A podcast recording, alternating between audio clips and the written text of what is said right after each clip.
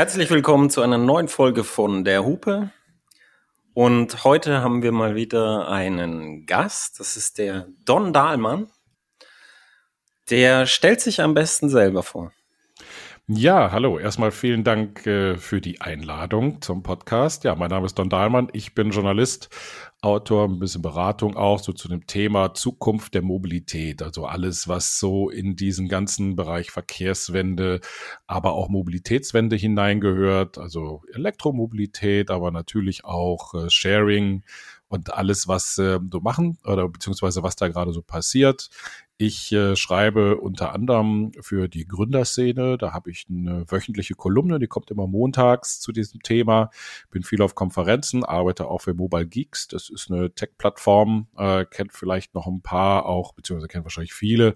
Sascha Pallenberg war da mal Chef von dem Ganzen und ähm, da arbeite ich auch mit denen zusammen. Da mache ich auch viel Podcast, da aber auf Englisch. Und äh, ja, das ist so im kurz zusammengefasst das, was ich mache und damit, womit ich mich seit äh, vielen Jahren beschäftige. Das beantwortet auch schon die Frage, was das Thema ist, nämlich das Thema ist Mobilität. Und zwar würde ich es zusammenfassen auf den Satz, vergesst nicht die Landbevölkerung. Und zum Thema Landbevölkerung ist natürlich auch aus Hümmel zugeschaltet. Der Sebastian, wie immer. Einen wunderschönen guten Tag. Ja, schön, dass es geklappt hat, auch bei dir, Don. Ähm, ja, ja ich freue mich auf das Gespräch. Ich möchte, äh, ich möchte ganz am Anfang vom Gespräch, äh, würde ich gerne Minimalkonsens festlegen. Ist das okay? Ja, ja. Das ist also ich, ja, ich lasse es versuchen. Ich glaube, der Minimalkonsens zwischen uns dreien ist nur, damit wir von selben Voraussetzungen ausgehen, für den Zuhörer ist, die Art, wie heute Mobilität in Deutschland praktiziert wird, ist nicht dauerhaft im Sinne von viele Generationen noch machbar. Sind wir uns da mehr oder weniger einig bei so einem Minimalkonsens? Ja, also mhm, von meiner Seite definitiv. aus ja. Ja, okay, kann ich auch noch zustimmen. okay, mehr, mehr, mehr Minimalkonsens brauchen wir gar nicht. Hm. Dann können wir auch äh, gleich anfangen. Eben vielleicht äh, sagt jeder mal kurz seine Situation, also wo, wo er selber lebt, damit man auch das ein bisschen einsortieren kann. Ich habe gerade in Stuttgart gewohnt. Das ist eine der staugeplagtesten Städte der Nation. Und jetzt bin ich umgezogen. Jetzt wohne ich auf dem 320 Seelenkaff in Tauberfranken. Das kann ich unterbieten. ich, ähm, ich bin aufgewachsen im badischen Raum, in, in, in, in einer kleinen Stadt oder in, ja, ach, mit, mit einer kreisfreien Stadt. Nein, ach, ich weiß es gerade gar nicht mehr, wie der genaue Status ist. Eine durchschnittliche Stadt, 30.000 Einwohner ähm, bin dort in einem Dörfchen, das zu dieser Stadt gehört, gehört aufgewachsen mit 3000 Einwohnern. Bin also von damals irgendwie schon so ein bisschen auch dieses hm, nicht urbane Leben gewohnt.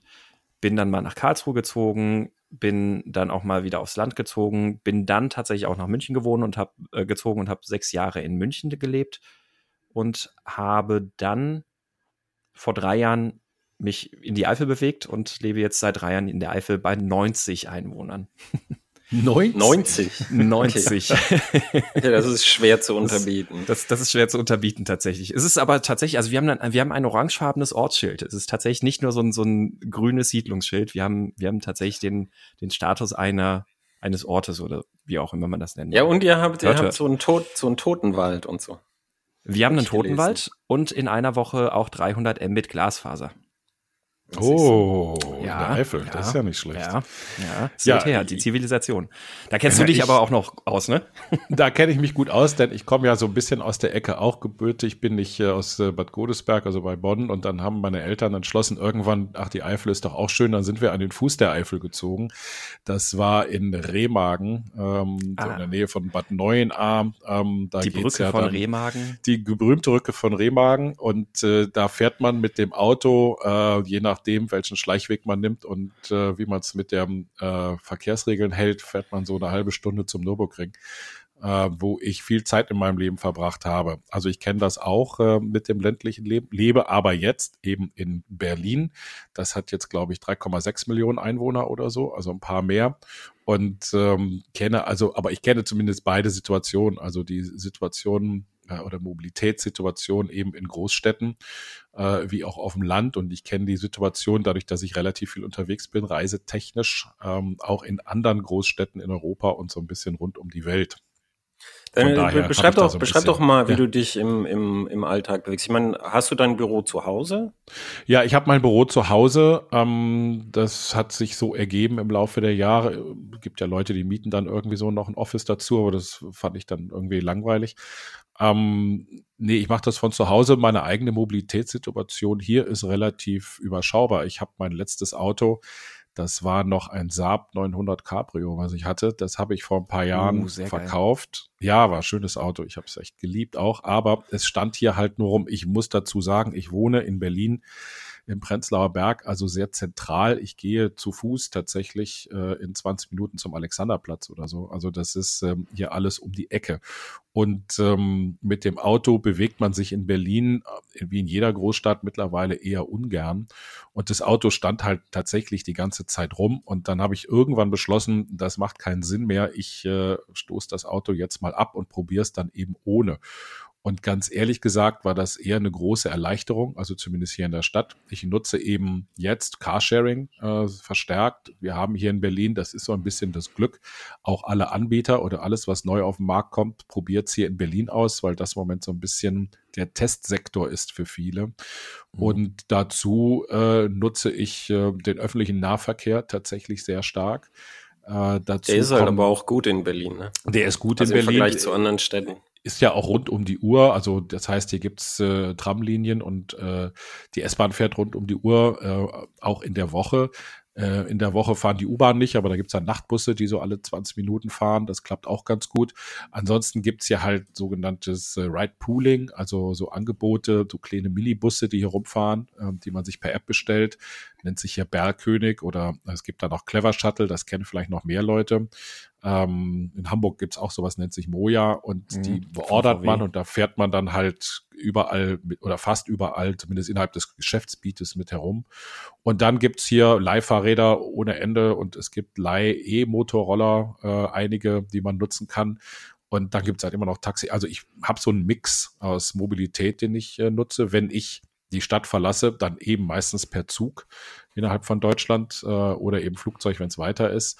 Und wenn ich mal einen Ausflug machen will, dann nehme ich mir tatsächlich ein Carsharing-Autos. Äh, da gibt es unterschiedliche Anbieter, ähm, da sind die Preise auch unterschiedlich. Das äh, reicht dann so von 40 Euro für einen Tag bis hin zu, weiß ich, 120 Euro, je nachdem, was man haben will. Aber damit kann man auch mal ein Wochenende wegfahren. Und von daher, äh, ich nutze also noch Autos, aber ich habe kein eigenes Auto mehr. Mhm. Das ist mehr oder weniger fast exakt die Situation, die ich in Stuttgart hatte. Ich hatte halt keinen Bock auf Parken. Bin in der Stadt mit meinem Roller rumgefahren, weil die Öffis in Stuttgart nicht so gut sind wie Berlin, also um Längen schlechter. Es kommt immer darauf an, wo man wohnt in Stuttgart.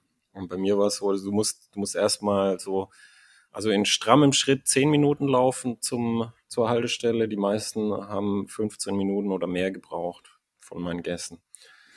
Und ähm, deshalb habe ich wenig Öffis benutzt, aber sonst mehr oder weniger genauso. Aber jetzt zum Kontrast.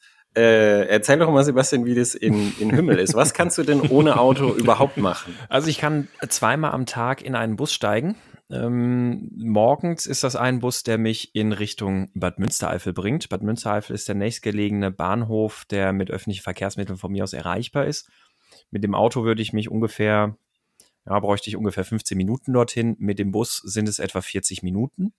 Von Bad Münstereifel hätte ich dann Anschluss mit der Regionalbahn nach Köln. Nochmal circa 45 Minuten.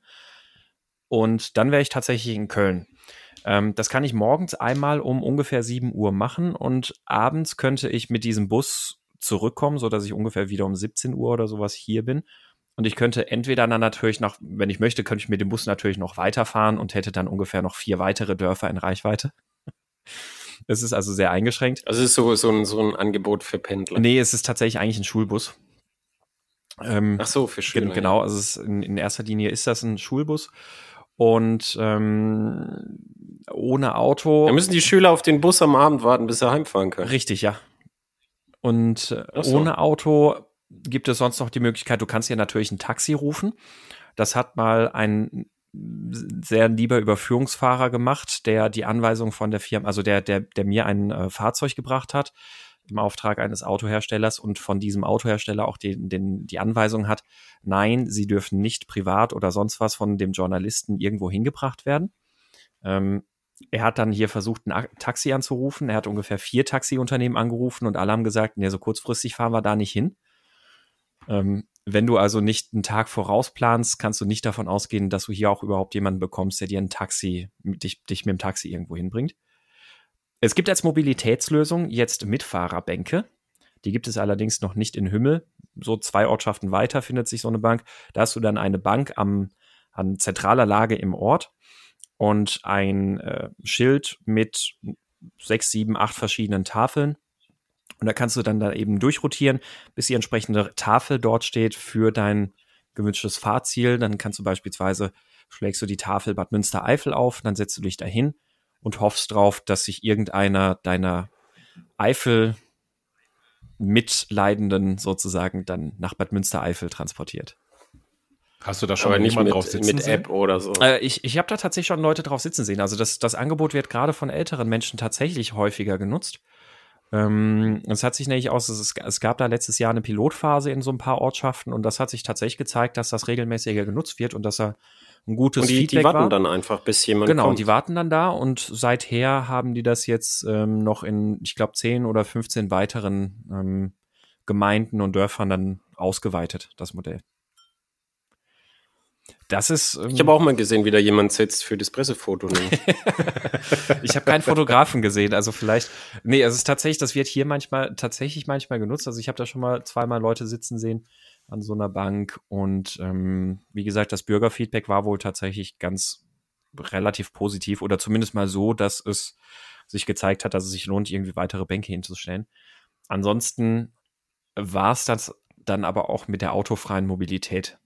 Also Außerdem, es ist ja auch wirklich so, ich habe das auch, als ich, als ich jünger war, da ist mein Auto kaputt gegangen und dann habe ich ohne Auto auf dem Land gelebt. Oh. und dann, das ist, genau.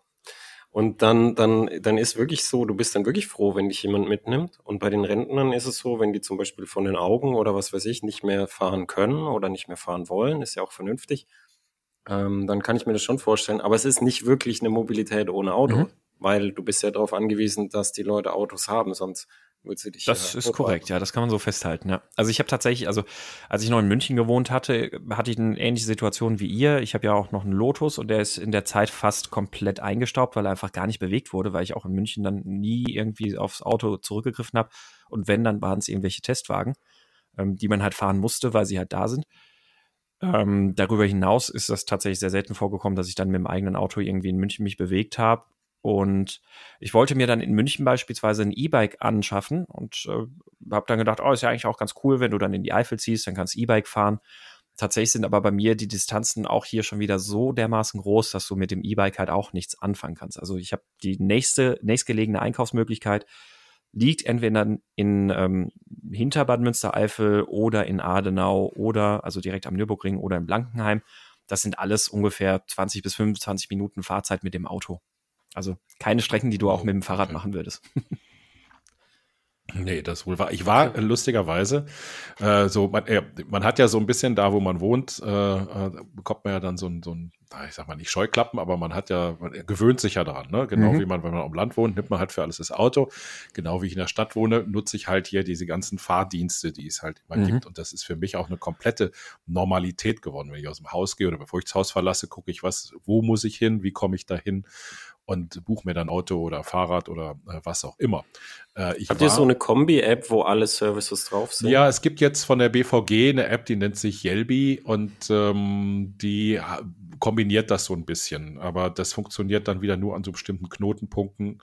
Ähm, es gibt leider keine App, die quasi ähm, also Movil versucht sowas, Daimler-Tochter, die jetzt da in dieser ganzen Now-Familie drin ist, ähm, die das mal anbieten, wo man sagt, ich bin an Punkt A und möchte zu Punkt B und äh, wie komme ich da hin? und dann zahle ich auch über die App den Gesamtpreis. Also dann geht dann, weiß ich, ein Teil an Carsharing und ein Teil an, an, die, an den ÖPNV und zahle das aber in der App. Ähm, das Lustige ist halt, wie gesagt, man gewöhnt sich hier dran, dass man diese ganzen Dienste immer zur Verfügung hat und dass sie auch alle funktionieren und so weiter. Jetzt war ich äh, gerade diese Woche in Straubing. Da habe ich einen Vortrag mhm. gehalten bei der Kfz-Innung Niederbayern. Ähm, das war auch sehr schön da, aber ich äh, musste dann von meinem Hotel aus halt zu dieser äh, Mehrzweckhalle kommen, in der das äh, stattfindet. Das findet ja immer in Mehrzweckhallen statt, sowas. Und äh, die war so äh, gar nicht mal zu Fuß so weit weg. Das wären so 20 Minuten gewesen oder 25. Das hätte mal gut gehen können, aber es hat irgendwie geregnet, wie blöde. Und dann dachte ich, das muss jetzt auch nicht sein. Und äh, stand ich da also und dachte, ja, und wie komme ich da jetzt hin? Und äh, habe dann ähm, die Google App, äh, Google Maps befragt und die sagten, ja, da kann man schon irgendwie mit dem Bus hin, aber da muss auch noch mal eine Viertelstunde laufen. Das bringt ja auch nichts.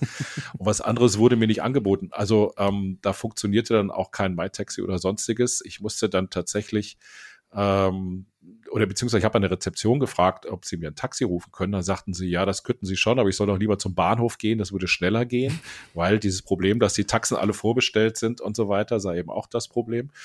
Und dann bin ich zum Bahnhof gegangen und dann habe ich auch ein Taxi gefunden, ein einziges. Und der äh, freute sich dann auch und meinte, ach, der hätte, hätte ich ja Glück gehabt, weil eigentlich äh, würde er gar nicht hier sein. Um die Zeit immer bestellte Fahrten, aber heute nicht, wegen schlechtem Wetter oder so.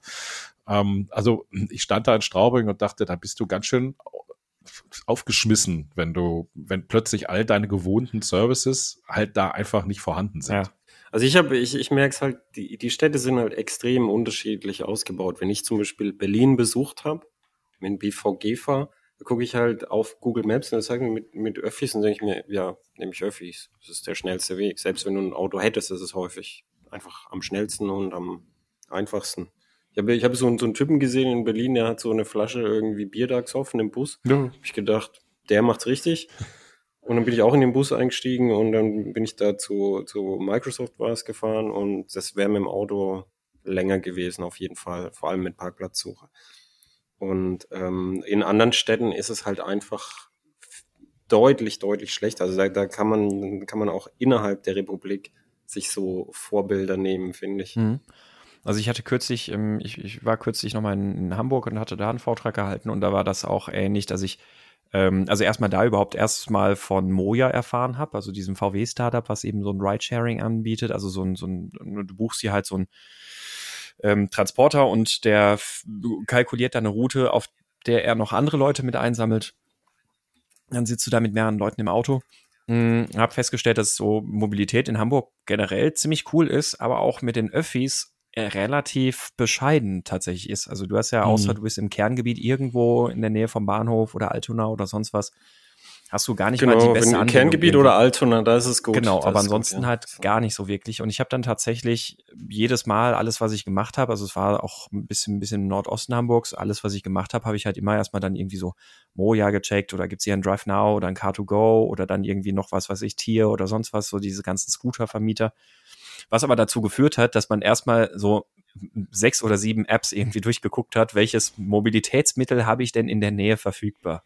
Also auch ein bisschen nervig gewesen. Ja, aber da, da, ist, da ist doch wirklich gerade so, dass, dass, äh, dass, dass die Gemeinden da drin arbeiten und ich glaube mittlerweile auch, unterbrecht mich, wenn es nicht so ist, auf Bundesebene, dass sie halt sagen, wir brauchen mal irgendwie eine Zusammenfassung dieser Daten, auf die Apps dann zugreifen können und dann wird wahrscheinlich auch es eine Bundes-App geben, die keiner benutzt, aber dass mal die Daten zusammengeführt werden und dann jemand die benutzt, wo, wo man sagt, ich will dahin, was sind meine Optionen? Und da, da gibt's schon, schon, schon so einige Anstrengungen, finde ich. Hm. Es tut sich so ein bisschen was, aber gleichzeitig äh, haben viele Kommunen, vor allen Dingen kleinere Kommunen, auch mittelgroße Städte, sowas wie zum Beispiel Straubing oder so, die haben natürlich das Problem, ähm, dass solche ähm, Geschichten, wenn ich sie einführen möchte, äh, sehr viel Geld kosten. Und das ist ein, das ist für die Kommunen eben heutzutage immer noch ein Problem. Wir wissen, die sind alle verschuldet oder viele sind verschuldet und haben wenig Geld. Also ich habe jetzt gerade ein Beispiel aus Mülheim an der Ruhr. Da geht's, äh, da ging's hoch her in den letzten Wochen, denn da hatte der Stadtrat was, glaube ich, beschlossen, dass man äh, die Mittel für den öffentlichen Nahverkehr kürzt. Also dass weniger Straßenbahn fahren und weniger Busse und so weiter. Und ähm, das kam nicht so richtig gut an bei der Bevölkerung. Aber da, das war ein schönes Beispiel dafür, dass viele Verwaltungen, und daran hängt es ja meistens, dass viele Verwaltungen eben noch sehr autozentriert denken und äh, den Autoverkehr ja. immer als den als das Wichtigste erachten oder als das, was man am ehesten fördern muss, was aber natürlich auch äh, in einer gewissen Art und Weise nachvollziehbar ist, denn die Pendlerstrecken in, in kleineren Städten sind natürlich größer als jetzt in der Stadt. Ähm, aber auf der anderen Seite ist das halt auch nicht eben besonders nachhaltig, denn in, nachhaltig so, ne? denn in Mülheim steht man genauso im Stau äh, und käme normalerweise mit dem ÖPNV schneller voran, wenn er denn vernünftig funktionieren würde. Ja. Ist ja auch die, die Privatisierung der Bahn. Ja. Da war es ja auch so, bevor der Privatisierung der Bahn hat es viele kleine Bimmelstrecken gegeben. Natürlich haben die kein Geld verdient, natürlich hat man da drauf gezahlt, aber sie waren halt da und da, da ist halt immer so bei staatlichen Betrieben kann man sagen, es gibt einen Nutzen, den wir nicht in Euro beziffern und der uns das wert ist. Wenn du aber eine AG bist und Aktionäre hast, dann bist du halt diesen Aktionären verpflichtet und da sind diese Bimmelstrecken auf dem Land, sind ganz, ganz viele davon weggefallen. Und da ist ja auch die Gesellschaft altert ja stark. Alte Leute, die jetzt auf ihr Auto verzichten wollen, die sind jetzt auf eure Bänke da angewiesen in Hümmel. Mhm. Ähm, aber die, die konnten früher halt tatsächlich häufig mit so einer Bimmelbahn fahren, die dann auch nicht so oft gefahren ist, aber es gab halt mehr. Es gab nicht nur, heute gibt's ja, wenn du keine schulpflichtigen Kinder im Ort hast zum Beispiel, dann gibt's oft gar keinen Bus. Ja, eben, richtig. Und äh, früher gab's halt viel mehr so, so Bimmelbahnverkehr, der halt so äh, zugebracht hat zu den größeren mhm. so Hubs. Ja, also es gäbe Und der ist halt hier, rückgebaut worden mit der Privatisierung. Richtig, also es gäbe hier in der Distanz von ungefähr ähm, zehn Minuten, also mit dem Auto zehn Minuten, klar, die muss man auch dann erstmal zurücklegen, aber dafür hätte man dann ja vielleicht so eine Mitfahrerbank. Ähm, gibt es den Eifel, äh, den, den Eifel-Fenn-Radweg und das war früher auch die Eifel-Fenn-Bahn das war früher mal genau eben so eine Bimmelbahn, die da durch die Eifel gefahren ist, mit der man noch mal ein bisschen Anschluss hatte. Die gibt es eben aber halt auch schon seit 20 Jahren, glaube ich, nicht mehr. Also die, die große Hoffnung für ganz viele Dinge liegt ja in der Urbanisierung, weil die Urbanisierung sich halt als etwas herausgestellt hat, was viele sehr drängende Probleme löst. Also zum Beispiel Überbevölkerung. Wenn die Frauen in die Städte ziehen und sie plötzlich Optionen haben übers Kinderkriegen hinaus, natürlich nehmen die das dann sehr gern an und die Geburtenraten sinken. Also ein besseres Mittel gegen Überbevölkerung als die Städte und so hat man noch nie gefunden. Und genau da finde ich halt auch, ist, ist so ein ganz riesiges Gebiet, was einfach brach liegt. Nämlich, ähm, wenn man sich anschaut, zum Beispiel, das hat die Stadt Atlanta mal gemacht, die hat gesagt, wir haben pro Kopf das Zehnfache, also nicht zehn Prozent mehr, sondern das Zehnfache an CO2-Eintrag wie Barcelona. Und das liegt einfach daran, wenn man sich anguckt, Atlanta ist ein riesiger Sprawl, das dehnt sich flächenmäßig unfassbar aus und die Leute fahren alle Auto. Und in Barcelona ist halt so, die haben jetzt ihre Superblocks angefangen, wo, wo Zusammenschlüsse von Häuserblocks autofrei gehalten werden, damit die Leute da mehr Platz haben. Und dann werden da wieder kleine Geschäfte kommen dann her und die Leute, die dort wohnen, jetzt im Testbetrieb, sind ganz zufrieden. Dann will Barcelona, weil die so ein Staubproblem haben, es ist halt warm und staubig dort, dann, ähm, dann wollen die natürlich auch bessere Luft, ein bisschen Begrünung und äh, dann, dann mehr Öffis, mehr Fahrräder und so. Und da, da probiert Barcelona in den letzten Jahren und Jahrzehnten ganz viel aus. Und da, da sieht man halt auch, dass, dass, dass es da verschiedene Hebel gibt, wo man sehr, sehr viel machen kann. Und jetzt, wo ja neue Stadtteile geplant werden, liegt da, glaube ich, eins der größten Potenziale. Was weißt du denn darüber, Don? Du, du bist doch jemand, der sich da vornehmlich mit dem Thema beschäftigt. Ich, was Stadtplanung angeht, geht so. Ähm, nee, aber ja, man hat, also wenn man schaut, zum Beispiel, wie Stadtplanung in den letzten 30 Jahren, 40 Jahren äh, oder 50 Jahren sich so entwickelt hat, dann äh, hat man immer gesehen, äh, klar, in den Städten wurde es zu eng, also ist man rausgegangen. Da hat man dann diese Satellitenstädte hingeballert. Und ähm, was hat man da gemacht? Die hat man meistens eben nicht so gut an, den, an die Innenstadt angeschlossen, sondern hat dann vielleicht eine Buslinie noch hingebracht und das war's. Und das äh, ist natürlich ein bisschen zu wenig und zumal die auch ein bisschen meistens eben weiter draußen sind. Aber da sind wir tatsächlich bei so einem Kernproblem, was diese neuen Formen der Mobilität angeht. So toll das ist hier im Zentrum einer Großstadt, in der ich wohne. So beschissen wird es, äh, sobald ich hier auch nur fünf oder zehn Kilometer diesen Kreis verlasse. Denn diese Mobilitätsangebote haben alle ein eingeschränktes Geschäftsgebiet, äh, wo man eben, oder dieses eingeschränkt deswegen, machen wir mal so rum an, weil äh, sie dadurch eine hohe Auslastung haben. Ja, also da fahrt dann eben, dann fährt dann der Minibus eben nicht oder steht nicht die ganze Zeit rum oder, oder fährt nur eine Person durch die Gegend, sondern die sind ja schon relativ gut ausgelastet. Und das brauche ich natürlich auch, um vernünftigen Preis zu haben, der konkurrenzfähig ist zum Auto. Und ähm, auch um natürlich Betriebskosten und so weiter alles reinzuholen. Und deswegen ist es, ähm, tun sich die, die Anbieter schwer, zum Beispiel zu sagen, wir bieten jetzt auch was in einer, in einer Kleinstadt an, in Oldesloe oder Osnabrück oder sonst wo. Ähm, das ist die eine Sache. Die andere Seite, wo es dann eben auch häufig immer wieder hakt, hatte ich eben schon erwähnt, das ist so die Verwaltung, die eben auch sehr autozentriert denken.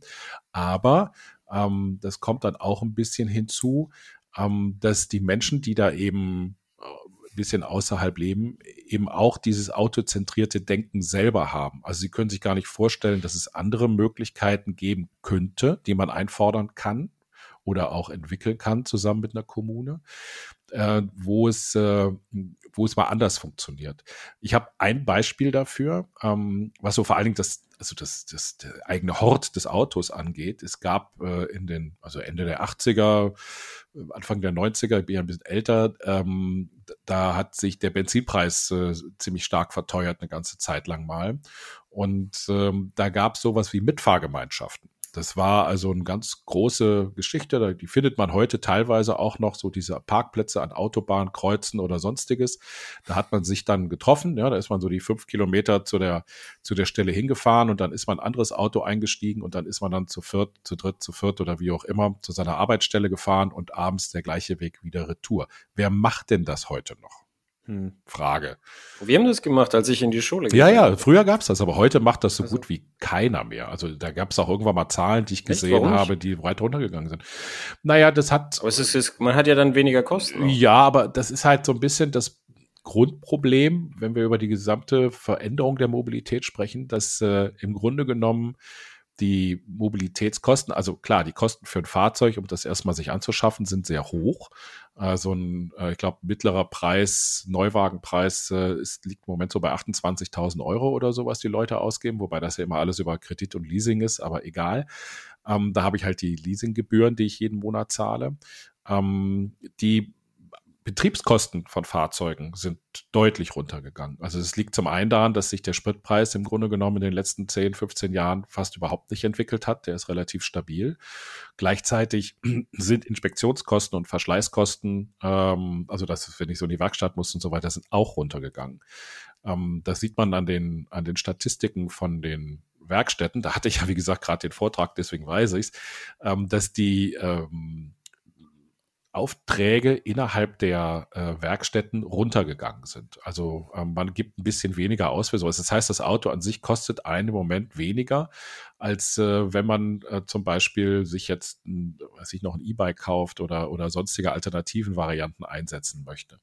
Und da ist natürlich auch ein, sag ich mal, so ein Hemmschuh für die Entwicklung von, von zukünftiger Mobilität, sowohl in der Stadt, aber natürlich auch auf dem Land, dass die Leute halt sagen, warum soll ich mich jetzt, warum soll ich es mir in Anführungsstrichen unbequemer machen?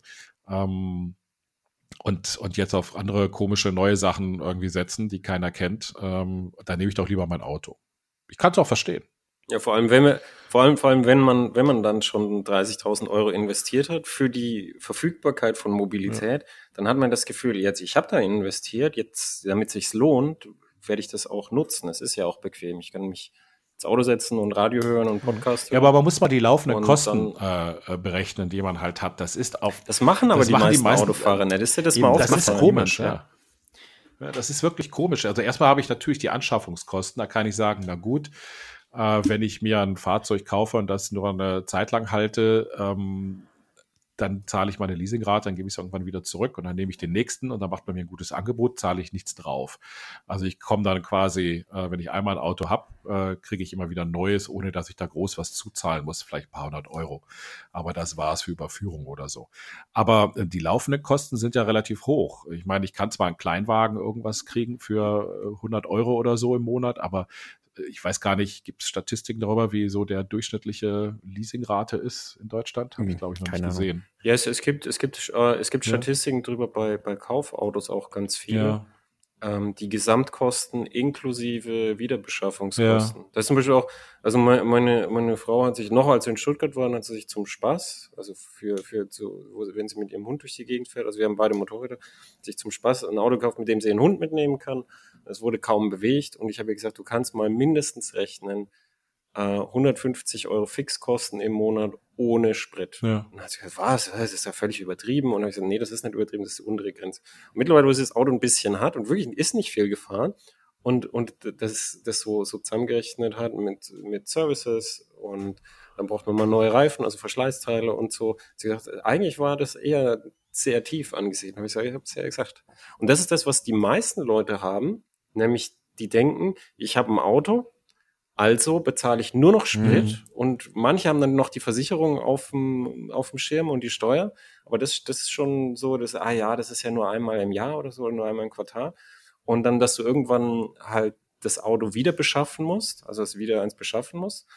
Und dass du, dass du so Services hast, ähm, die, das wird so, das ist dann so also meine kleine Schwester ist vor allem so, da kommt irgendein großer Service und dann trifft es sie wie eine Strafe Gottes. Und ich sage jedes Mal, du musst doch den Service eben machen. Du weißt, bei welchen Kilometern. Du musst halt vorher Geld dafür sparen, sonst kannst du dir dieses Auto nicht mhm. leisten. Dann muss es halt ein anderes sein. Aber das, das geht nicht das, rein. Das sieht man alleine schon, also wie, wie wenig die Menschen sich darüber Gedanken machen, siehst du alleine schon, wie oft ich das irgendwie in irgendwelchen Gesprächen mitkriege, wenn jemand sagt, oh ja, ich, ich Steuererklärung und allein ja mit der Kilometerpauschale, was ich da an Geld beschenkt, geschenkt bekomme.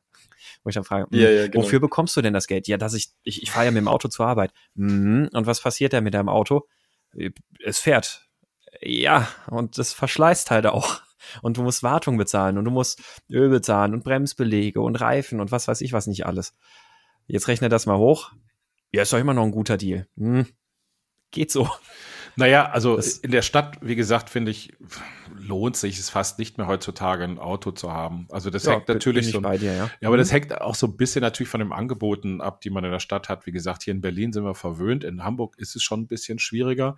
Äh, in Köln äh, wird es noch schwieriger. Äh, da gibt es äh, kaum oder viel weniger dieser, dieser äh, alternativen Angebote.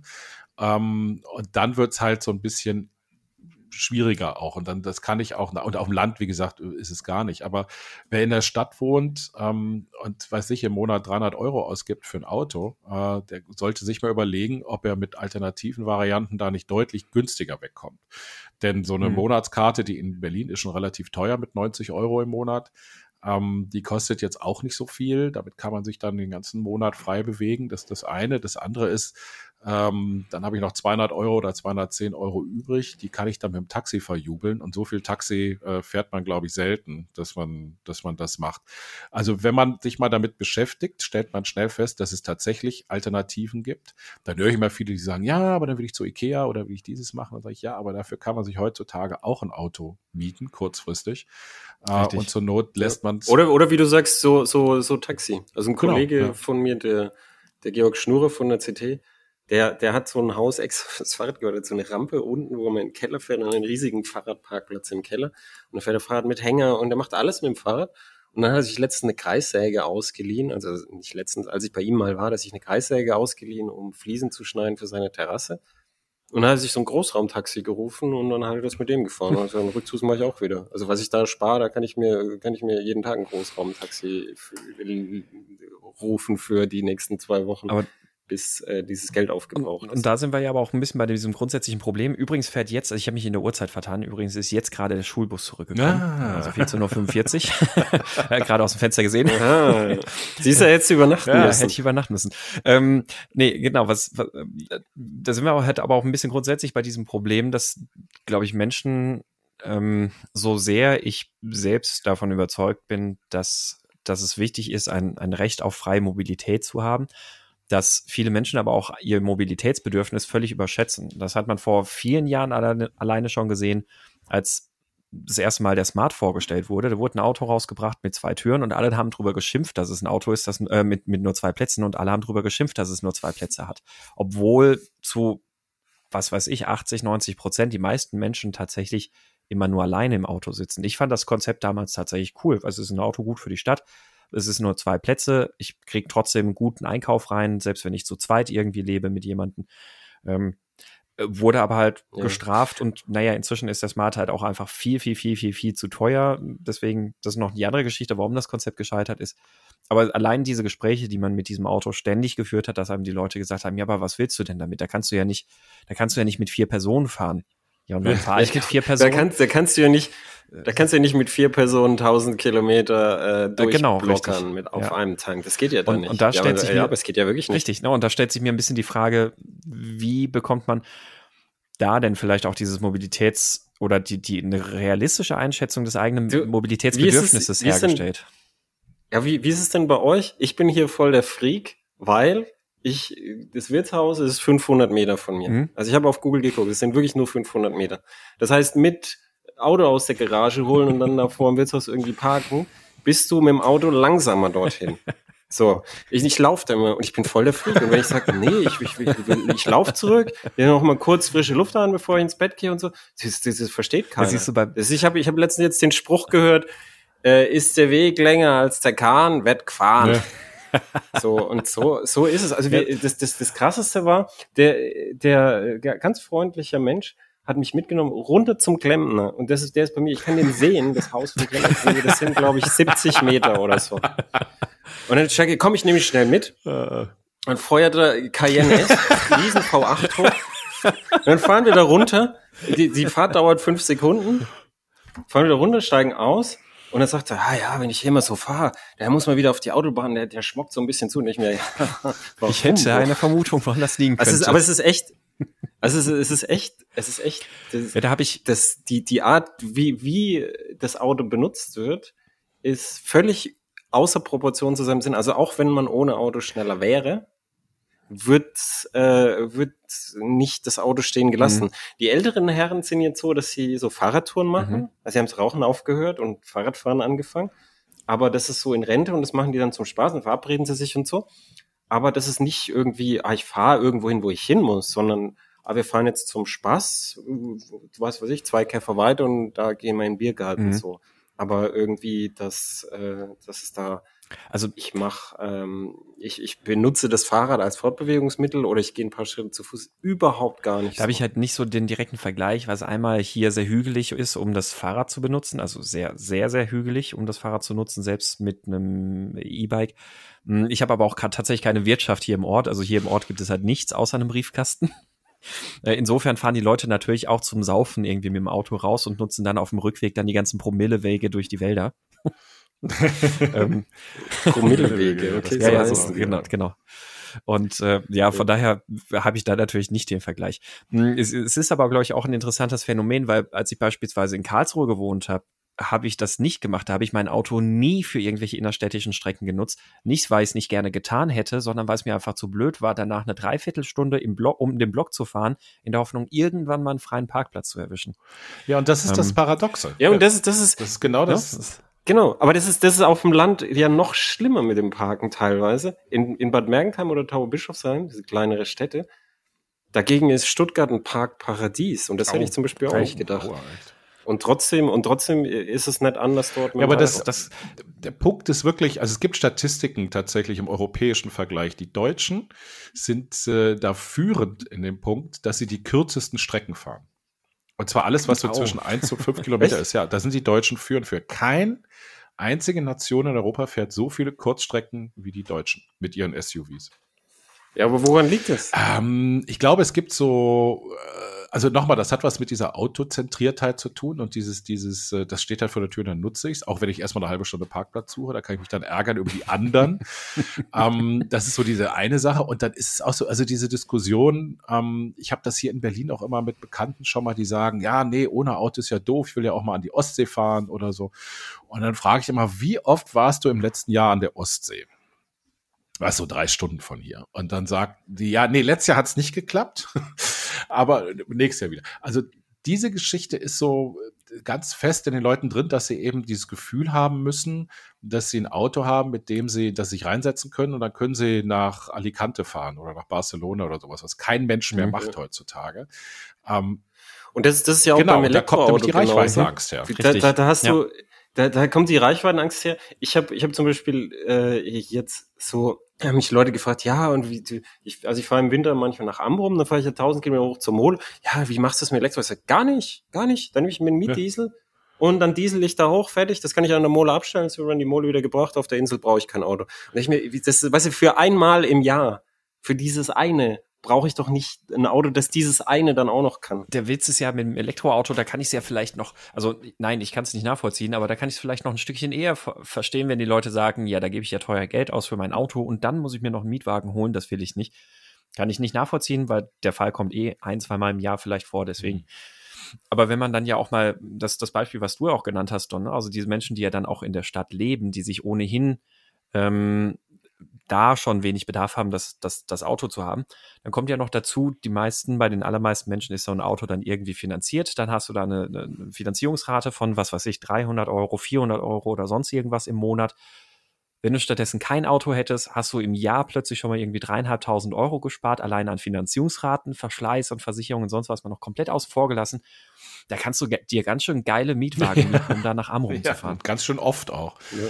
Du kannst ja auch den Mietwagen, so, so Chalet-Service kannst du an die Tür bringen lassen, ja, dann steigt jemand aus, gibt dir einen Schlüssel, sagt viel Spaß. Ja, das ist, das ist eben so diese, diese Denke. Also ich kann das, wie gesagt, also wir haben ja so ein bisschen hier das Thema Stadt-Land und ich kann natürlich verstehen, wenn du in der Eifel lebst äh, oder ähm, in der Pfalz oder auch in Mecklenburg-Vorpommern, Brandenburg oder so, da ist es dann tatsächlich schwierig ohne Auto. A, weil es, wie gesagt, keine Angebote gibt. B, weil es keinen öffentlichen Nahverkehr gibt, der wirklich den Namen verdient äh, da wird dir nichts anderes übrig bleiben und dementsprechend setzt du dich dann eben auch ins Auto. Aber es ist einfacher eigentlich, ein Elektroauto zu ja, haben. Ja, das ist aber der, ich. weil du, du, das sind so, so diese, diese kleinen, äh, die, was ist diese erste Generation, die es jetzt gebraucht gibt, so E-Op, ja. E-Golf, äh, Alter Leaf und so.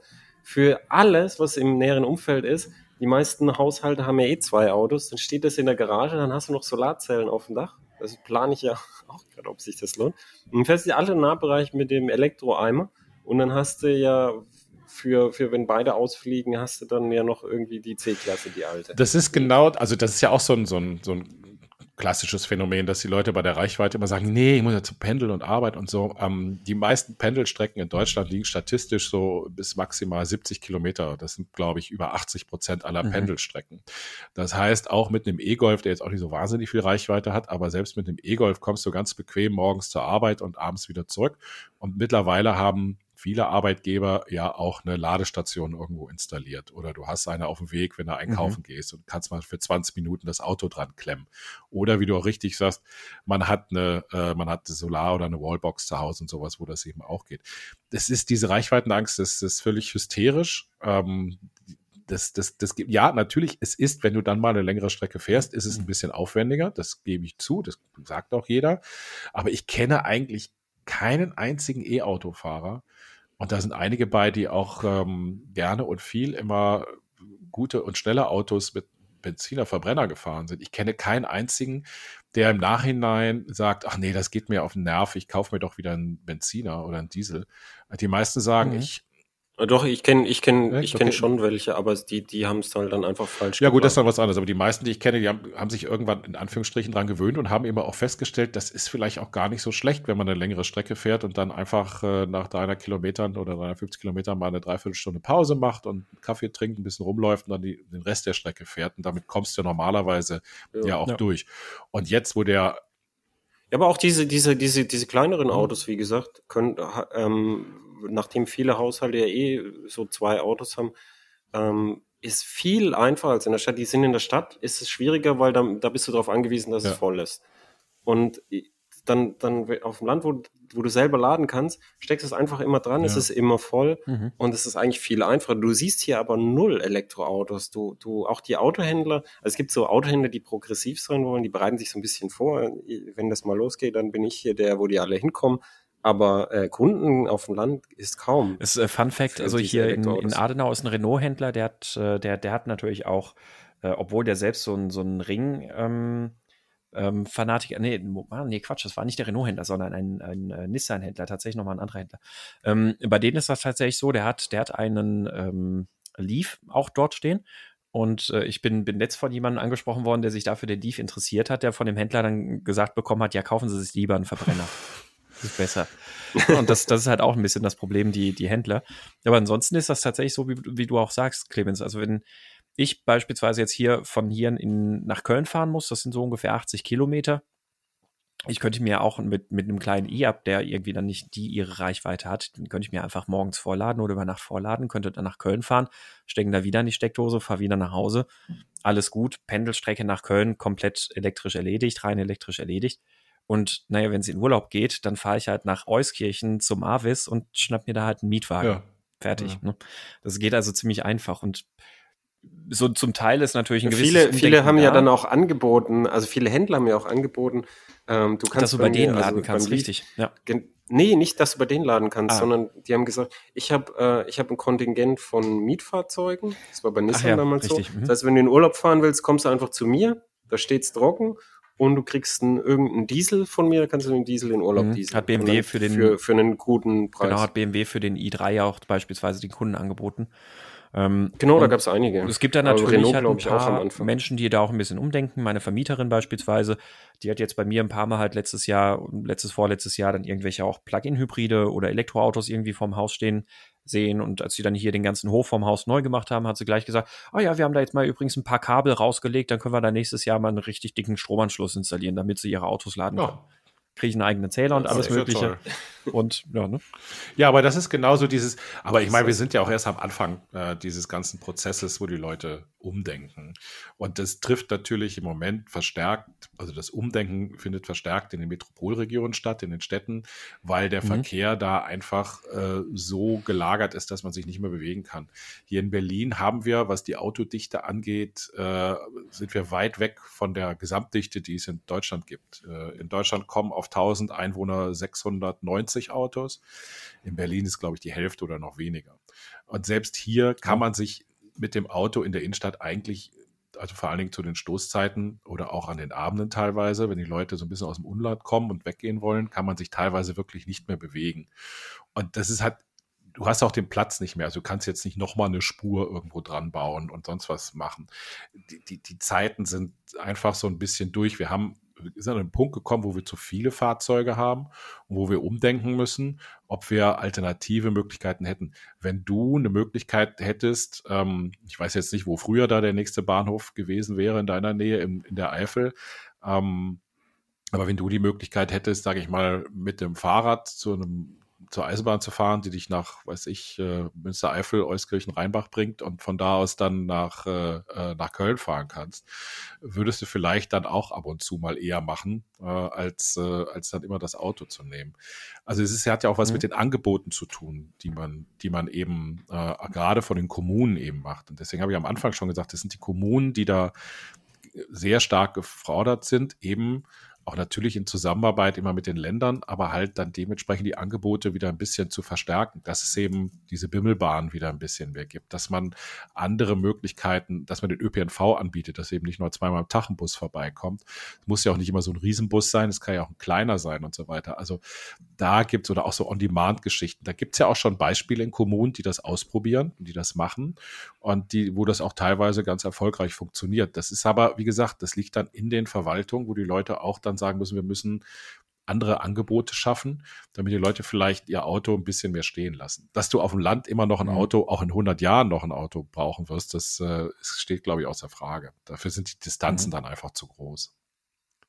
Ich habe ich hab tatsächlich eher das Gefühl, weil du sagst, das ist, wir stehen am Anfang, also die Mehrzahl der Probleme, mir fällt jetzt sogar kein Problem ein, dass das nicht so gewesen wäre, haben wir schon damals nicht in der Weiterführung, sondern schon in der Grundschule behandelt als große Probleme und im Alltag auch schon festgestellt. Also Plastikmüll, Erderwärmung, ähm, Bodenerosion, ähm, Artensterben und so. Und es ist überall echt extrem mit Babyschritten sehr wenig vorangegangen und in manchen, es haben sich natürlich auch Sachen verbessert, in manchen Sachen ist es aber sogar zurückgegangen. Zum Beispiel, äh, das Beispiel hatten wir ja mit der Privatisierung der Bahn, dass es dann Rückschritte gemacht hat in Sachen Versorgung, weil es dann eben andere Optimierungsparameter gab. Und deshalb ähm, glaube ich jetzt, also nicht, dass das, dass das Tempo der Veränderung jetzt auf dem Land sich plötzlich schlagartig erhöhen würde. Ich, ich freue mich über dass die, die Schüler jetzt dieses Thema als Tagesthema immer wieder reinbringen, weil ich finde, so ein bisschen Druck kann da nicht schaden.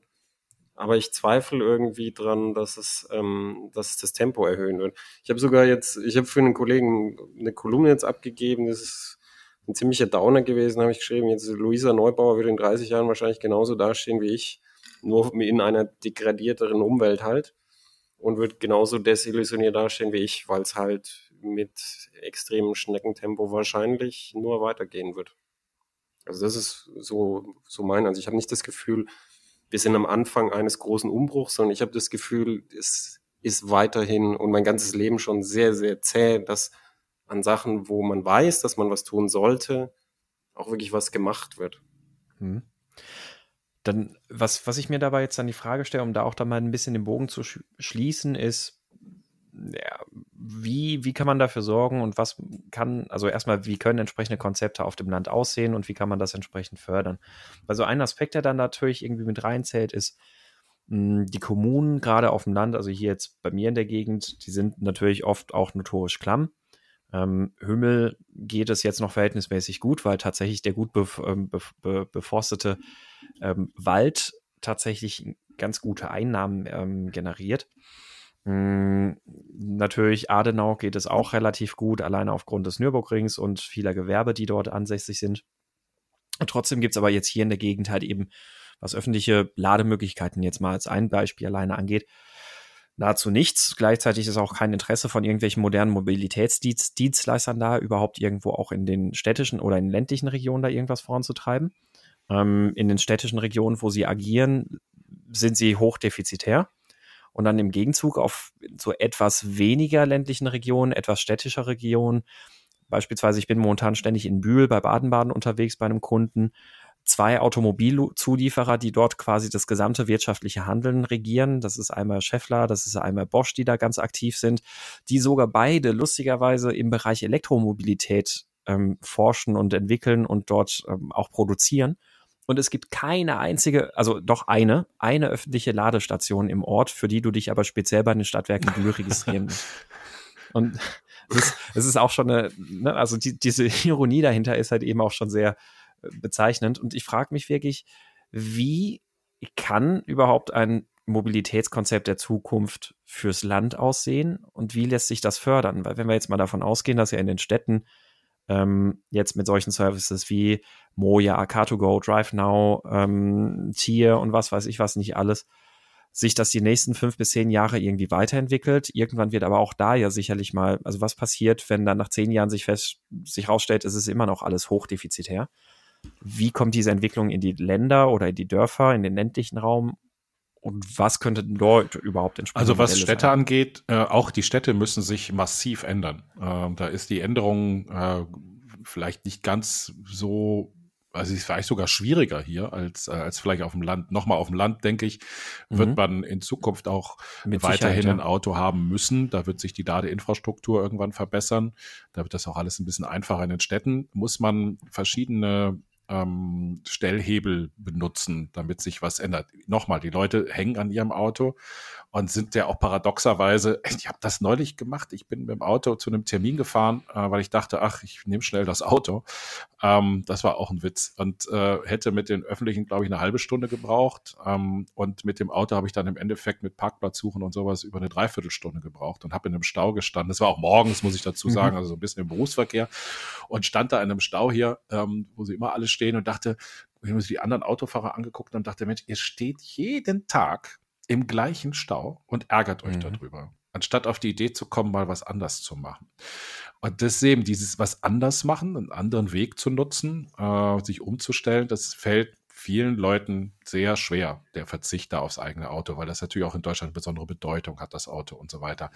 Aber deswegen müssen die Städte halt tatsächlich ein bisschen aggressiver vorgehen und ähm, an Stellhebeln arbeiten. Das heißt zum Beispiel eben auch teilweise äh, bewusst äh, einen Rückbau von äh, ähm, Verkehrswegen, also mehr Platz für Fahrräder oder andere alternative Verkehrsmittel, Ausbau des öffentlichen Nahverkehrs.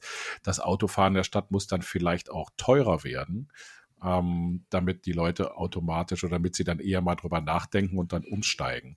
Äh, auf dem Land, ähm, da muss, da, eben, du hast die Kommunen genannt, äh, dass da eben äh, andere Angebote reinkommen. Das werden die Kommunen nicht alleine stemmen können.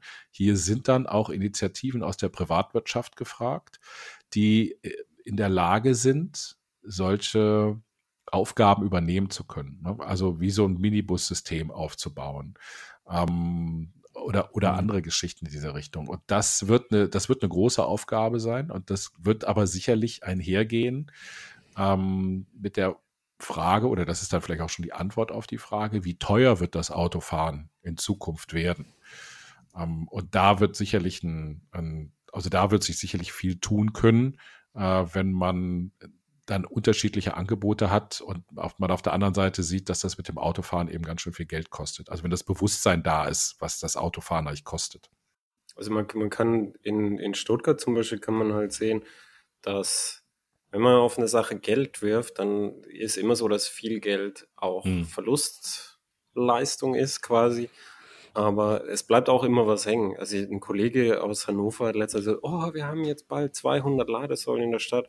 Und in derselben Zeit habe ich mir gesagt, wieso freut er sich so? Weil in derselben Zeit hatten wir in Stuttgart schon 1000, nur im Stadtgebiet. Und äh, auch, auch dann im Umland von Stuttgart, es ist überall so, wenn man irgendwo hinfährt, so gewesen, also nicht überall so, aber es ist fast immer so gewesen, dass du sagst, ah, ich könnte jetzt mal ein bisschen was laden, dann parkst du eine Straße weiter oder zwei und wenn du irgendwo länger bist als eine Stunde, dann lädst du dabei das Auto ein bisschen auf und so. Und da hat die grüne Regierung einfach halt Geld drauf geworfen und ähm, da gibt's auch keinen unmittelbaren Return von diesen Kosten. Und so müsste es halt beim Ausbau von Öffis. Also diese Idee mit dem Moja und so, das ist ja äh, eine uralte Idee. Die hießen mhm. früher Taxibusse und die gab es früher auch schon. Nämlich wenn der große Bus in den Ferien zum Beispiel, wenn der nicht voll geworden ist mit Schülern, dann gab es halt den Taxibus und dann hat man den auch erst angerufen, dass man wirklich fahren will um die Zeit und kommst du und so. Ähm, und bei all diesen Dingen ist es halt immer so, so, so wie du sagst, das, das kann häufig die Kommune nicht alleine stemmen aber ähm, du kannst ja übergeordnet Geld drauf werfen, wenn du weißt, dass die wohnen zwar in der Kommune, aber die kommen ja dann auch in die Stadt zum Arbeiten. Das heißt, du, du, du hast die ja da draußen angesiedelt, weil die sich halt die Mieten in der Stadt nicht, nicht leisten können. Also bist ja auch dann als Stadt ein bisschen vielleicht interessiert, dass deine Arbeitskräfte, die guten, die du haben willst, dass die dann auch reinkommen und so. Und ich glaube schon, dass da noch ganz viel Luft politisch äh, nach oben ist. Weil wenn, wenn du, du hast jetzt mehrfach gesagt, zum Beispiel, dass die, dass die Kommunen sich das nicht leisten können, aber das kann ja auch sein, dass sie vielleicht ein bisschen ähm, im Stich gelassen werden oder hängen gelassen werden bei Sachen, wo sie sagen, das können wir gar nicht alleine. Mhm. Und da, da, müß, da müsste man auf übergeordneter Ebene halt mal hinspringen. Und dann ist ja auch so, wenn, wenn zum Beispiel halt durch ein Tal mit fünf Ortschaften eine Trasse gelegt werden soll, eine neue, dann äh, ist es ja sowieso schon eine Ebene höher. Mhm. Also da bin ich ganz bei dir. Ich glaube auch, dass das auf jeden Fall mindestens mal ähm, Kreis, wenn ich Landesunterstützung benötigen würde, dass in die entsprechende Infrastruktur investiert wird. Weil woher sollen die Kommunen ja, das ja, Geld zaubern? Ja. Und das ist das andere, was mir aufgefallen ist, weil äh, mit dem Grund, warum wir hier in dieses Dorf gezogen sind, ist, das ist sehr lebendig. Also die Leute treffen sich hier am Stammtisch und dann besprechen sie, was da ist. Und dann jetzt, jetzt war äh, Aufräumaktion Dorfmitte, da bitte helft und dann wird da Zeug weggeräumt und Hecken geschnitten. Ähm, und dann, dann gibt's halt so, so Festle und Zusammenhalt. Und dann ist, ist so eine Bäckerfiliale, eine winzige Bäckerfiliale und dann, dann gibt's einen Ortsvorsteher. Ortsvorsteher, jetzt kauft auch bei dem Bäcker, ihr wolltet, weil sonst geht er. Das ist eine, so, ist rein kaufmännisch, sagt er, sonst haut er ab, wir müssen da auch was kaufen. Und genauso hat der für äh, mehr Busfahrten am Tag gesorgt und hat gesagt, jetzt, jetzt verwendet ihr den aber auch. Mhm. Ihr wolltet es haben, jetzt verwendet es auch, sonst ist es wieder weg und so. Und da, da, da merkt man auch, dass, dass du ähm, so, so lokal gemeinschaftsmäßig da tatsächlich auch ähm, auch noch einiges machen kannst. Also es gibt viele Orte, wo nichts funktioniert, weil die, die diese soziale Lokalzusammenhalt nicht stattfindet oder zusammengebrochen ist und da geht dann halt wirklich gar nichts, mhm. weil dann niemand an einem Strang zieht. Dann erwarten alle nur, dass von außen was kommt. Ja, kann ich zustimmen. Also es ist äh, hier im Ort jetzt auch relativ schwierig schon wieder, weil mh, mm, also der Zusammenhalt ist da. Ähm, es ist halt kaum Politik natürlich da, einfach bei 90 Einwohnern. Äh, auf der Gemeindeebene, beziehungsweise dann gehört ja auch alles zur Verbandsgemeinde Adenau dann wiederum. Ähm, da ist das tatsächlich aber auch schon deutlich stärker ausgeprägt. Allerdings ist da halt auch wieder die, die Distanz relativ groß. Man darf nicht vergessen, das ist dann auch wieder so eine Schwierigkeit für beispielsweise eine ländliche Entwicklung hier in dem Raum. Der Ort, in dem ich wohne, heißt eigentlich Martell. Martell ist mit seinen 90 Einwohnern ein Teil der Gemeinde Hümmel. Die Gemeinde Hümmel hat, ich glaube, insgesamt 500 äh, Einwohner, besteht nochmal aus vier oder fünf weiteren Dörfern. Und die Gemeinde Hümmel wiederum ist Teil der Verbandsgemeinde Adenau, die aus 42 Ortschaften besteht. Und ähm, da ist das tatsächlich halt auch schon, ne? Dann, dann, streut und verteilt sich das halt auch wieder alles sehr, sehr stark in ja, das ist, Richtungen. Ja, aber du siehst ja bei dir am Haus, dass die, die Ladestation am Haus, mhm. die sie nicht für sich bauen, sondern für dich, das ist so genau sowas, was ich meine. Da, da, mhm. da ist diese übergeordnete Struktur ja raus, sondern das ist nur, weil ihr euch halt gut versteht und die sehen, ah ja, Autos und ah ja, die überlegen sich ja, vielleicht haben wir mhm. auch mal eine Elektro. Ja, klar, tun sie, ja, logisch, ja. Und so und, und so, und weißt du, so, so, so, wo man wo sagt, jetzt, jetzt helfe ich dem, aber das ist auch was für mich und wo man gegenseitig ein bisschen auf sich guckt und wo du gesagt hast, geh niemanden auf die Nerven und so. Also so, so, da, mhm. das, das wird heutzutage häufig unterschätzt, weil immer so, es werden so systemische äh, Lösungen gefordert und mhm. dass vieles einfach, also so, meine Frau fragt mich häufig, ist das, darf man das oder darf der und die das nicht mehr? Also bevor du irgendwie dich juristisch streitest, musst du dich doch erstmal sozial mit der Person streiten und da ist es ja in fast 100 Prozent der Fälle schon rum, dass man erstmal sich sozial streitet und dann sagt, ah, ich habe dich falsch verstanden oder ja, ich bleib dabei und so, aber da muss man erstmal hingehen. Das ist ja die Ebene, also nicht, nicht die, die, die übergeordnete Systemebene, sondern einfach ganz lokal genau. die, die erweiterte Nachbarschaft. Und da glaube ich, ist halt auch viel, ähm, viel verloren gegangen, wenn, wenn, wenn alle nur, wenn alle nur so, so, so im Kopf auf Facebook sind und den Nachbarn gar nicht kennen, dann natürlich. Naja, das ist die eine Sache. Die andere nicht, Sache ist halt eine Frage des, des, des Umdenkens. Also äh, zu sagen, geht das noch so mit der Mobilität? Wir hatten ja hier auch darüber gesprochen. Geht es noch so wirklich so weiter, wie wir das wollen? Oder wie wir das bisher gemacht haben? Müssen wir was ändern? Und ähm, dieses Umdenken spielt da eben eine große Rolle zu sagen, kaufe ich mir jetzt nochmal einen Verbrenner oder steige ich jetzt tatsächlich schon auf ein E-Auto um? Gibt ja mittlerweile genügend Angebote, auch vernünftige mit großer Reichweite. Ähm, das ist so ein, so ein Punkt. das heißt, wenn die Leute anfangen, sich ein bisschen bewusster damit auseinanderzusetzen, ähm, dass sie was verändern müssen in der Mobilität und dass man vielleicht andere Angebote eben auch schafft, dann bewegt sich was. Und das ist in einer kleinen Gemeinde vielleicht sogar noch ein bisschen leichter. Ähm, weil man da die Leute ein bisschen mehr zum Zusammenhalt kriegt, äh, als vielleicht sogar in der Stadt. In der Stadt, wie gesagt, musst du mehr regeln. Äh, in der, auf dem Land kannst du vielleicht noch ein bisschen mehr, äh, wie du eben richtig angesprochen hast, in der Gemeinschaftsarbeit schaffen. Mhm. Ja, aber dafür gibt es in der Stadt halt die Avantgarde. Das heißt, die wollen, die wollen, so, so weiß ich, progressiv. Richtig, ja. auf, auf, hier auf dem Land ist es, ist es sehr, also sehr, das ist ich bin vor 13 Jahren nach Stuttgart und hier hat sich gesellschaftlich auf dem Plattenland, ich habe hier ja in der Gegend vorher auch gewohnt, gesellschaftlich und wertetechnisch die, dieser, diese, diese ganze Fortschritt, der in Städten die letzte Zeit passiert ist und die, diese Änderungen, die sich gemacht hier hat sich auf dem Land fast nichts in der Zeit getan im Vergleich zu den Städten. Wirklich fast nichts. Weder bei hier äh, Geschlechter, Sexualität, bei äh, Ausländern, Zuwanderung, bei Umweltschutz, bei ähm, Mobilität und so. Also es ist wirklich mehr oder weniger noch ganz viel wie vor 20 Jahren, nur dass die Autos ein bisschen größer geworden sind. Mhm. Ja, und wie kriegen wir das jetzt äh, gefördert? Also wie kriegen wir eine Verhaltensänderung herbei? Also ne, klar, also der, der eine Aspekt. Machst du jetzt die Merkel und forderst eine Lösung? Ich, ich fordere eine Lösung, richtig. Nein, ich greife tatsächlich mal ganz bewusst einen Punkt auf, der auch gerne genannt wird und wir hatten den auch im Podcast schon mal so mal angerissen und ähm, Don, ich weiß, in deinen Kolumnen hast du das auch schon mal erwähnt. Ähm, muss Mobilität einfach teurer mhm. werden? Ja, es ist halt, wie ich eben schon mal sagte, es ist ein Stellhebel für die Stadt. Ich glaube aber tatsächlich, dass die Initialzündung kommt für, die, für das veränderte Denken in der Mobilität. Das wird aus den Städten kommen. Und wenn Städte auch anfangen, mhm. und das wird früher oder später passieren, äh, wenn Städte anfangen, zum Beispiel zu sagen, wir wollen in bestimmten Bereichen der Stadt, Innenstadt oder auch erweiterter Innenstadtbereich keine Verbrenner mehr haben, sondern nur noch Elektrofahrzeuge, da bedeutet das für die Menschen, die von außerhalb kommen, natürlich eine Umstellung. Äh, das heißt, sie stellen irgendwann fest, oh, ich komme mit meinem Auto gar nicht mehr in die Stadt rein, ich muss mir ein anderes Auto kaufen. Also müssen sie zu einem E-Fahrzeug dann eben greifen. Und ja, oder glaube, gar kein Auto mehr sogar. Oder gar kein Auto mehr, wenn sie die Möglichkeit haben, was natürlich auch nicht mhm. schlecht wäre. Aber wie gesagt, ich sehe. Ich meine, dass, dass die Stadt so, so komplett äh, so weite autofrei für, für ist, autofrei ja, festlegt. Also Madrid hat es jetzt und probiert es auch noch aus. Da dürfen die Anwohner, die noch in der Innenstadt ein Auto haben, die dürfen damit noch rein, aber alle anderen nicht mehr. Ähm, es hat hier auch in Berlin jetzt gerade vor zwei Wochen so einen Versuch gegeben, wo man mal so für ein Wochenende bestimmte Bereiche autofrei gemacht hat. Ähm, das äh, ist schwer umzusetzen. Dafür brauche ich auch tatsächlich eine, also da muss ich eine ganze Menge an der Infrastruktur in der Stadt auch machen, damit das funktioniert.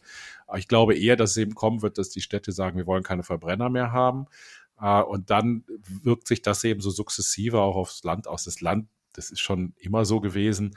Das hängt halt manchmal in den technologischen Entwicklungen äh, 10, 15 Jahre zurück und braucht dann so ein bisschen, äh, bis es dann eben da auch, da auch einsickert. Ähm, aber ich denke, wie gesagt, dass diese ganzen, dass das Anschieben, das Umdenken, das wird aus den Metropolen rauskommen und dementsprechend ähm, wird es dann irgendwann eben auch auf dem Land stattfinden. Hoffentlich.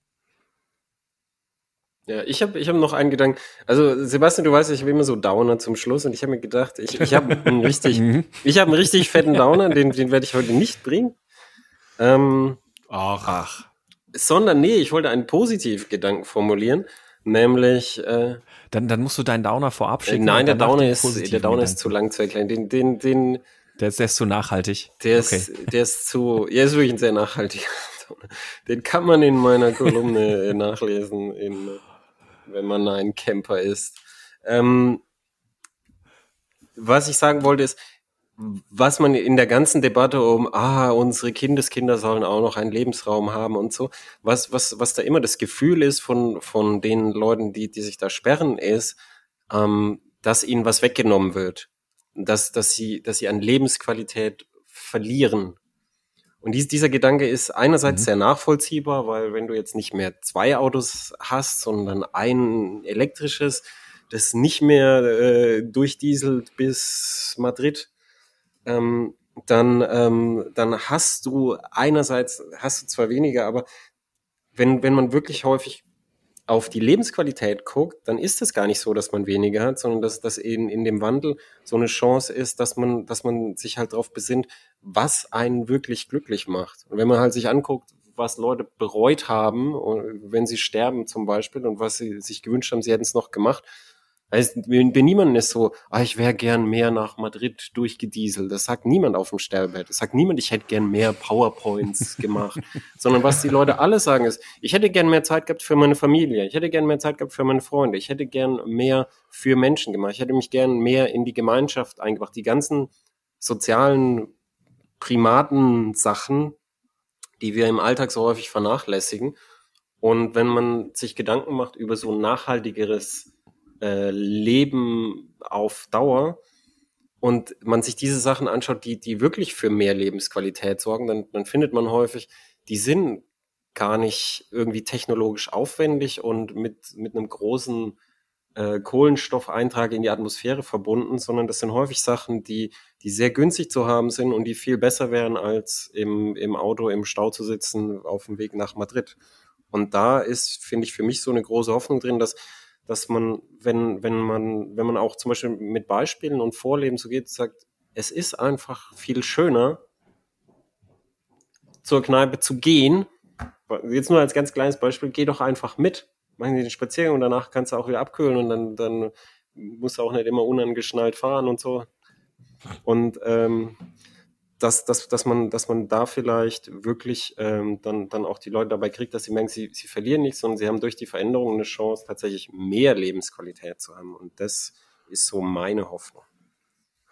Naja, ähm, das, äh, es wird sowieso viel zu wenig zu Fuß gegangen, meiner Meinung nach. Ich habe das so vor anderthalb, zwei Jahren mal angefangen, dass ich hier Strecken, wenn ich das zeitlich hinkriege mit meinen Terminen, oder wenn ich zu einem Termin muss hier in Berlin, dass ich den tatsächlich zu Fuß gehe, also alles bis zu einer Stunde tatsächlich.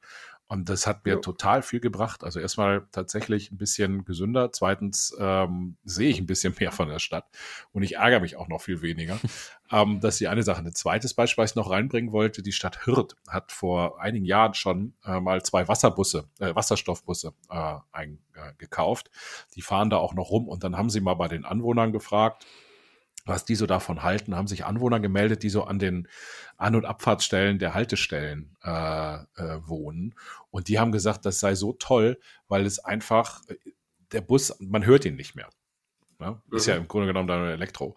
Ähm, man hört ihn einfach nicht mehr. Und sie haben halt festgestellt, dass, dass die Lebensqualität der Menschen, dadurch, dass der, der Krach sich verringert hat, einfach ein Stück besser geworden ist ich glaube, das ist, ähm, vergessen wir heute, wir sind so alle aufs Auto fixiert, aber wir, wir sehen gar nicht mehr, welche Nachteile das eben, äh, vor allen Dingen in der Menge der Fahrzeuge, die es eben mittlerweile gibt. Wir sehen die Nachteile nicht mehr und wir können uns gar nicht vorstellen, dass es tatsächlich ein Lebens, also ein Gewinn für die Lebensqualität ist, wenn wir weniger Fahrzeuge haben oder mehr Fahrzeuge mit Elektroantrieb, die einfach die Umweltbelastung mhm. und dann eben auch langfristig die Umweltbelastung runterdrehen, dass wir weniger Krach haben und so weiter und so weiter. Ich glaube, das ist etwas, wo wir, ähm, auf das man noch viel stärker auch in Diskussionen, vielleicht mit Freunden und Bekannten, die man hat zu dem Thema, auch mal eingehen sollte, dass es eine andere Form von Lebensqualität gibt, die ich dadurch gewinne. Ich will das eine nicht mit dem anderen aufheben, aber tatsächlich kann wenn man in so einer Wohnsituation ist, tatsächlich es natürlich viel bringt, wenn es plötzlich auf der Straße ein bisschen ruhiger ist. Ja. das, man müsste vielleicht mhm. so in der Diskussion weniger, ja, du musst dann dein Auto verkaufen, du musst dann ein Elektro, dass man, ähm, dass, dass man so, so das umdreht, wie es, äh, wie, wie es der Werbetext ja macht, einfach die, die, die Münze umdreht und sagt, du, du kannst dann ein Auto haben, was, äh, was dich ja auch selber nicht äh, in der Warmlaufphase mit Benzinnebel einnebelt. Du ja. kannst ein Auto haben, was super schmooth beschleunigt. Und jeder, der ein Elektroauto fährt, sagt, es ist ja toll, wie, wie, wie schmooth das da fährt und so. Und da könnte man, wir sind ja so kommunikativ tätig im Beruf. Das ist auch vielleicht für uns so, dass, dass wir uns ein bisschen mehr auf, äh, auf die dasselbe sagen, aber mit der, mit, mit der positiven Seite, dass das nicht immer das so ist. Man will mir meinen Diesel wegnehmen und so. Das, das ist ja, das ist ja häufig dann, dann ist ein Elektroauto-Test und dann so, aber mein Diesel, äh, und du denkst dir, ja, ganz ruhig, behalt doch deinen Diesel. Ist, ist doch okay. Und da kann man vielleicht auch an unserer Stelle noch etwas tun. Hm.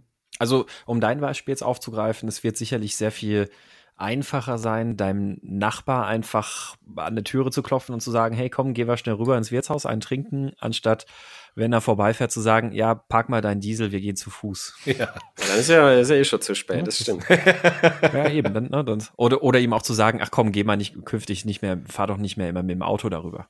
Das wird ihn vermutlich eher vor den Kopf stoßen, als wenn man einfach mitnimmt zu Fuß. Ja. Nee. Bis jetzt probiere ich es mit der Vorbildwirkung, aber das macht mich bis jetzt nur zum Freak, aber das ändert mich auch so. Weiß nicht, wie, wie, nee, wie, wie du, Don. Ich laufe sehr gern, ich bin schon immer gern gelaufen. Ich bin immer in Würzburg rumgerannt und dann habe ich Leute getroffen, ah, ja, wie geht's denn? Ja, ich will dich nicht lange aufhören, weil du rennst. Und ich so, ja, nee, ich renne nur, weil ich gern renne.